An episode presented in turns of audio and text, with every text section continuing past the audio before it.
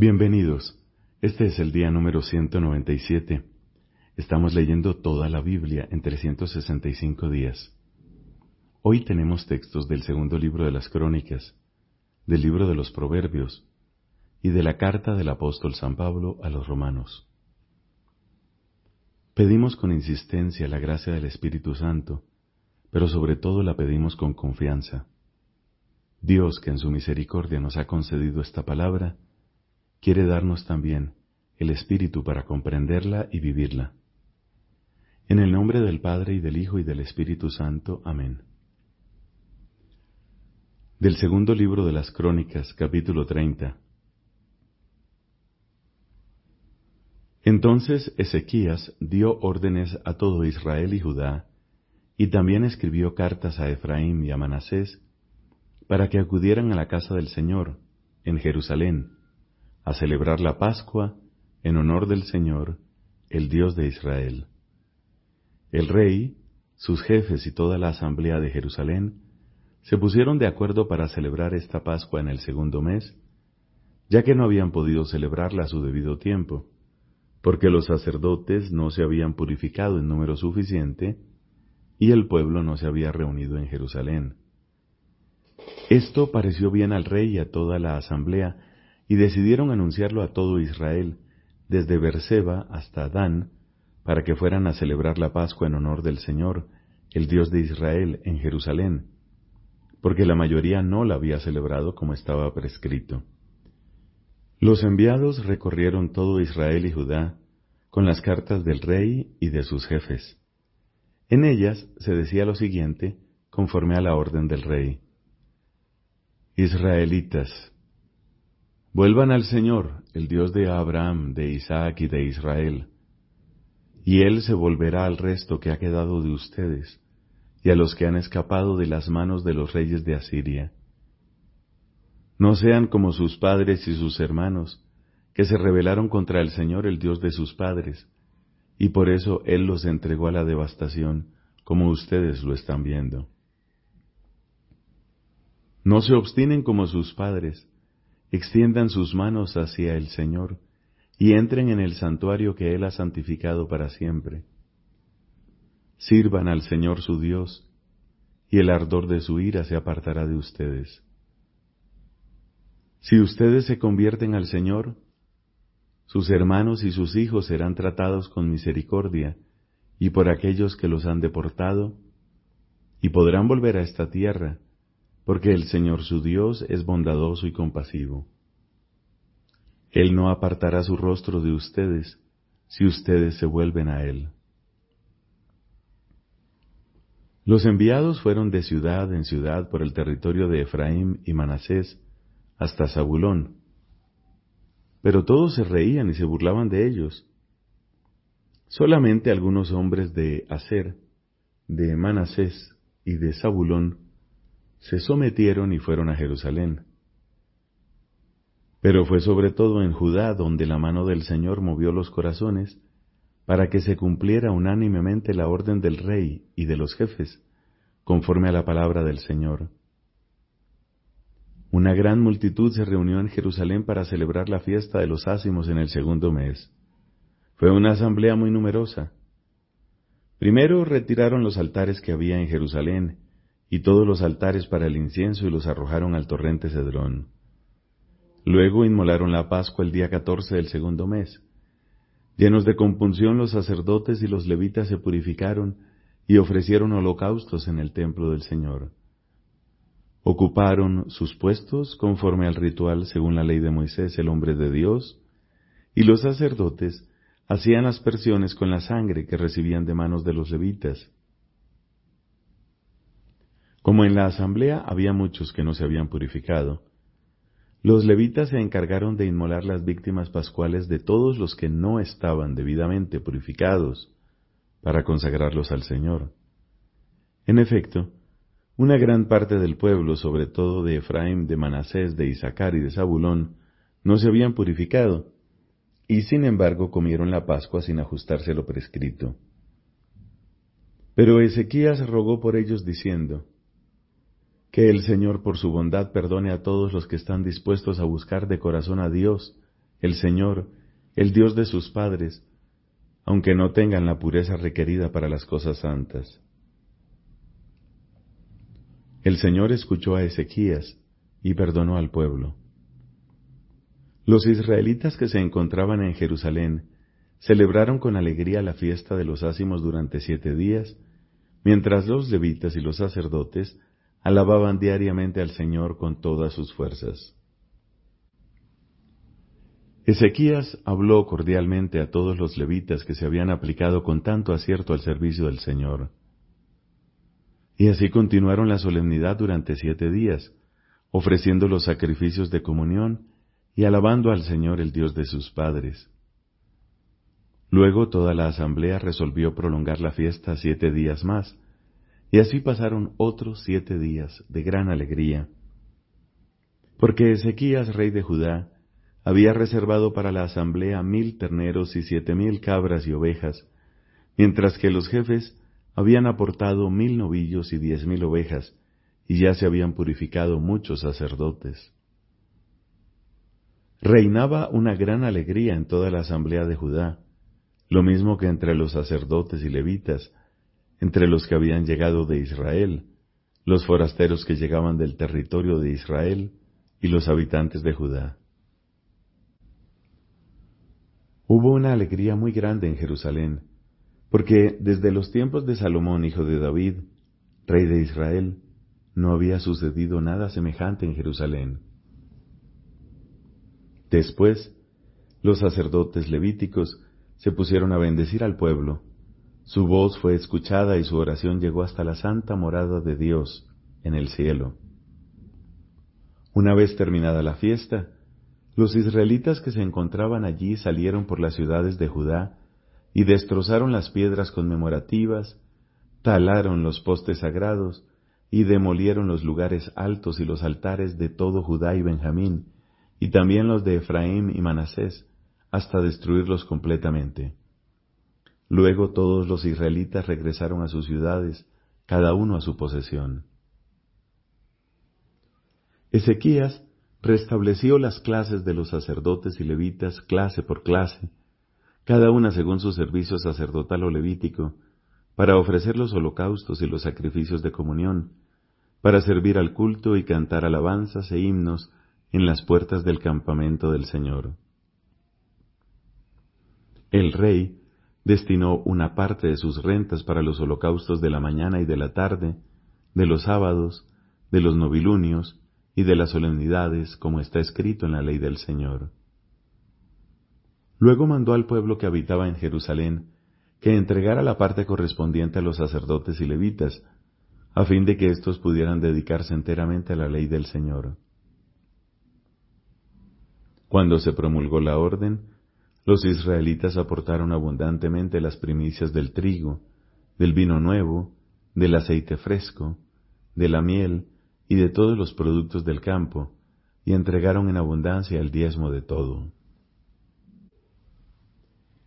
También la gente de Israel y de Judá, que habitaba en las ciudades de Judá, entregó el diezmo del ganado mayor y menor, como asimismo el diezmo de las cosas santas consagradas al Señor, acumulándolas en montones. Comenzaron a hacer los montones en el tercer mes, y en el séptimo ya habían terminado.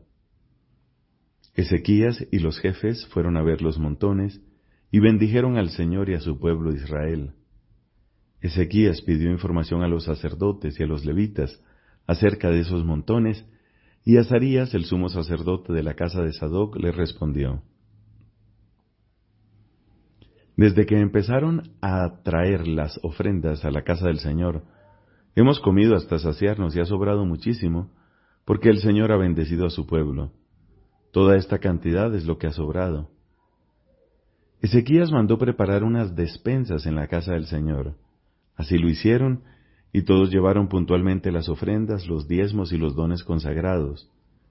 El levita Conanías era el encargado principal, y tenía a su hermano Simei como ayudante, y Egiel, Asasías, Nahat, Asael, Yerimot, Yosabad, Eliel, Ismaquías, Mahat y Benaías eran los inspectores a las órdenes de Conanías y de su hermano Simei, por disposición del rey Ezequías, y de Azarías, el mayordomo de la casa de Dios. El levita Coré, hijo de Imná, guardián de la puerta de Oriente, estaba encargado de las ofrendas voluntarias hechas a Dios, para administrar las ofrendas del Señor y los dones santísimos. Él tenía bajo sus órdenes a Edén, Miniamín, Josué, Semaías, Amarías y Secanías, repartidos permanentemente en las ciudades sacerdotales para proveer a sus hermanos, tanto pequeños como grandes, según sus clases. Además de los que estaban inscritos en el registro de los varones de tres años para arriba, todos los que entraban en la casa del Señor recibían cada día su parte, según sus funciones y sus clases. La inscripción de los sacerdotes se hacía por casas paternas y la de los levitas, a partir de los veinte años, por funciones y por clases. Esa inscripción valía para toda la familia, para sus mujeres, sus hijos e hijas, es decir, para toda la asamblea, porque estaban consagrados fielmente al servicio de las cosas santas. En cuanto a los hijos de Aarón, a los sacerdotes que vivían en los campos suburbanos de sus respectivas ciudades, había para cada ciudad personas designadas expresamente con el fin de repartir las provisiones a todos los varones de familia sacerdotal, y a todos los levitas inscritos en el registro. Así procedió Ezequías en todo Judá, e hizo lo que es bueno, recto y leal delante del Señor su Dios. En todas las obras que emprendió por el servicio de la casa de Dios, por la ley y los mandamientos, obró buscando a Dios de todo corazón, y tuvo éxito. Palabra de Dios. Te alabamos, Señor. Del libro de los Proverbios, capítulo 22, versículos del 1 al 16.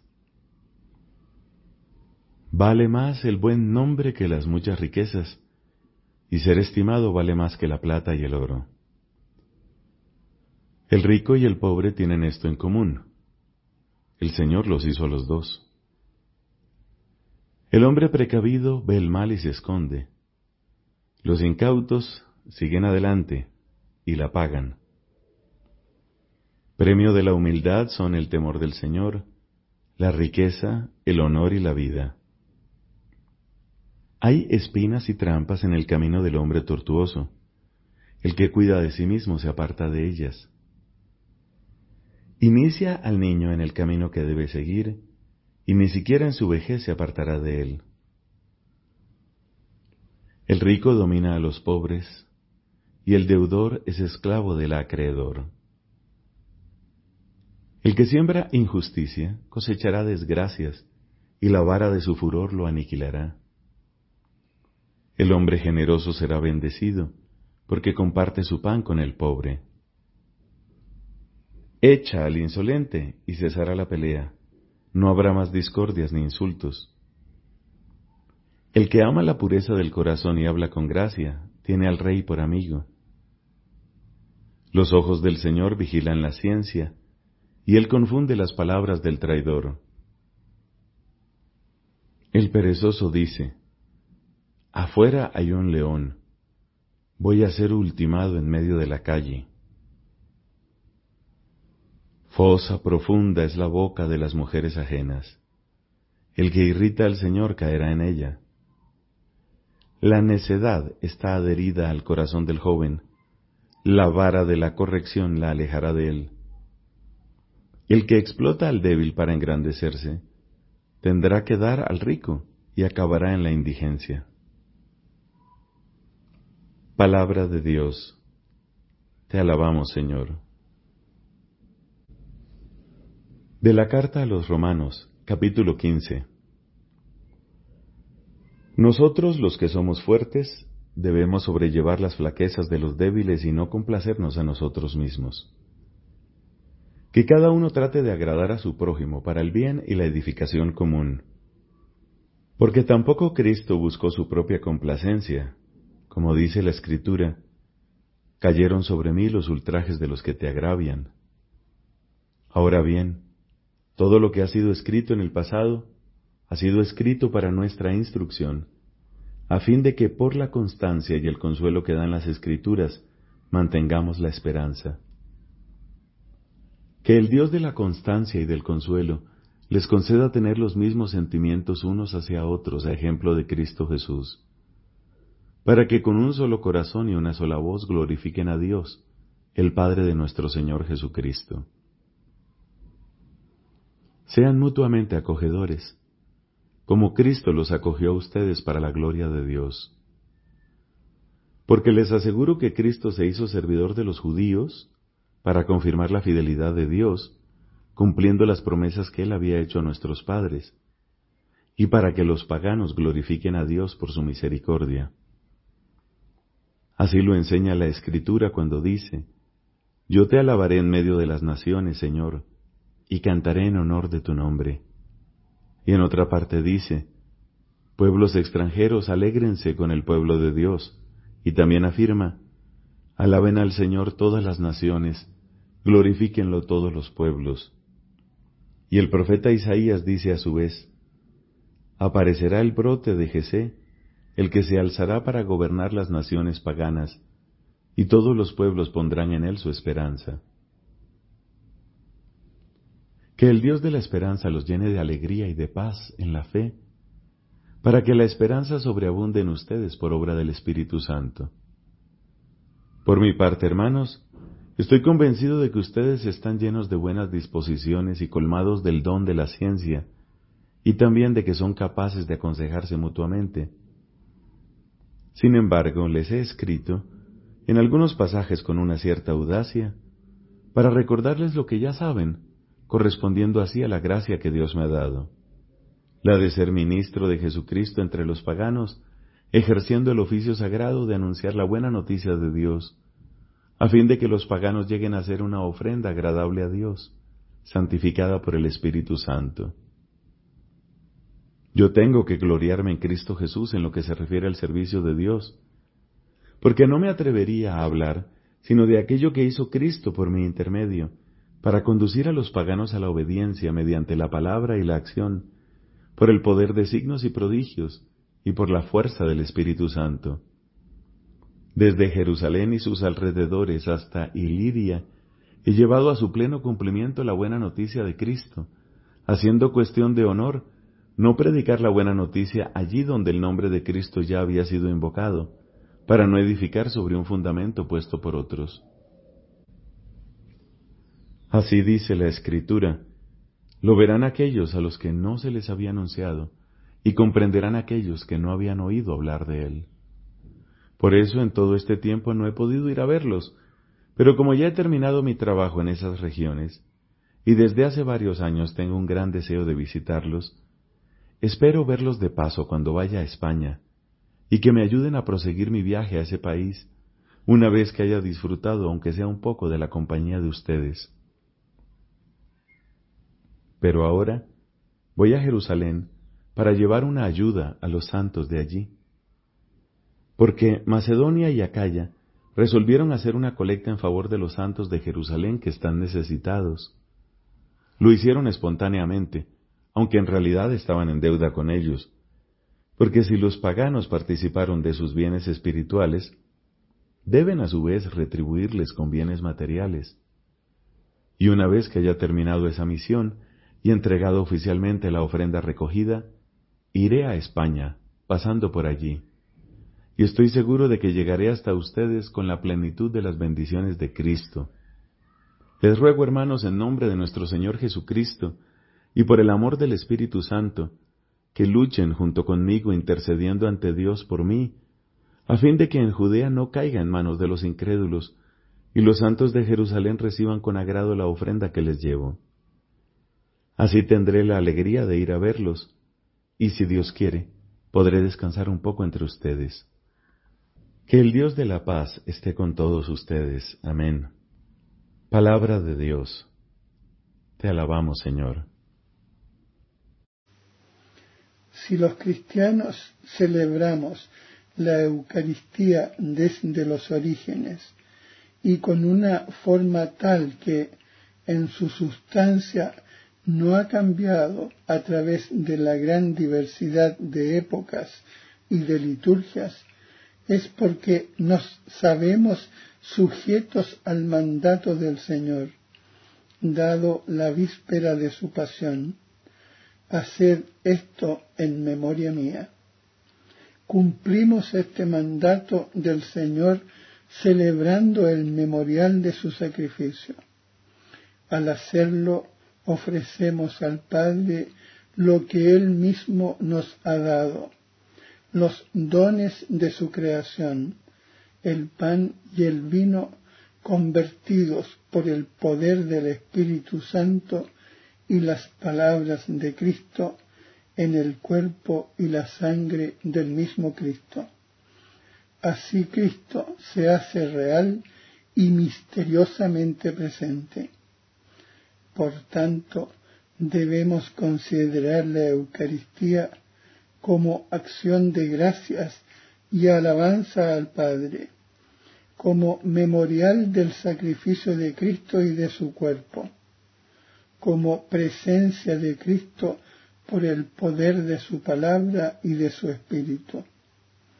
La Eucaristía, sacramento de nuestra salvación, realizada por Cristo en la cruz, es también un sacrificio de alabanza en acción de gracias por la obra de la creación. En el sacrificio eucarístico, toda la creación amada por Dios es presentada al Padre a través de la muerte y resurrección de Cristo. Por Cristo la Iglesia puede ofrecer el sacrificio de alabanza en acción de gracias por todo lo que Dios ha hecho de bueno, de bello y de justo en la creación y en la humanidad. La Eucaristía es un sacrificio de acción de gracias al Padre, una bendición por la cual la Iglesia expresa su reconocimiento a Dios por todos sus beneficios, por todo lo que ha realizado mediante la creación, la redención y la santificación. Eucaristía significa, ante todo, acción de gracias. La Eucaristía es también el sacrificio de alabanza por medio del cual la Iglesia canta la gloria de Dios en nombre de toda la creación. Este sacrificio de alabanza solo es posible a través de Cristo. Él une los fieles a su persona, a su alabanza y a su intercesión de manera que el sacrificio de alabanza al Padre es ofrecido por Cristo y con Cristo para ser aceptado en Él.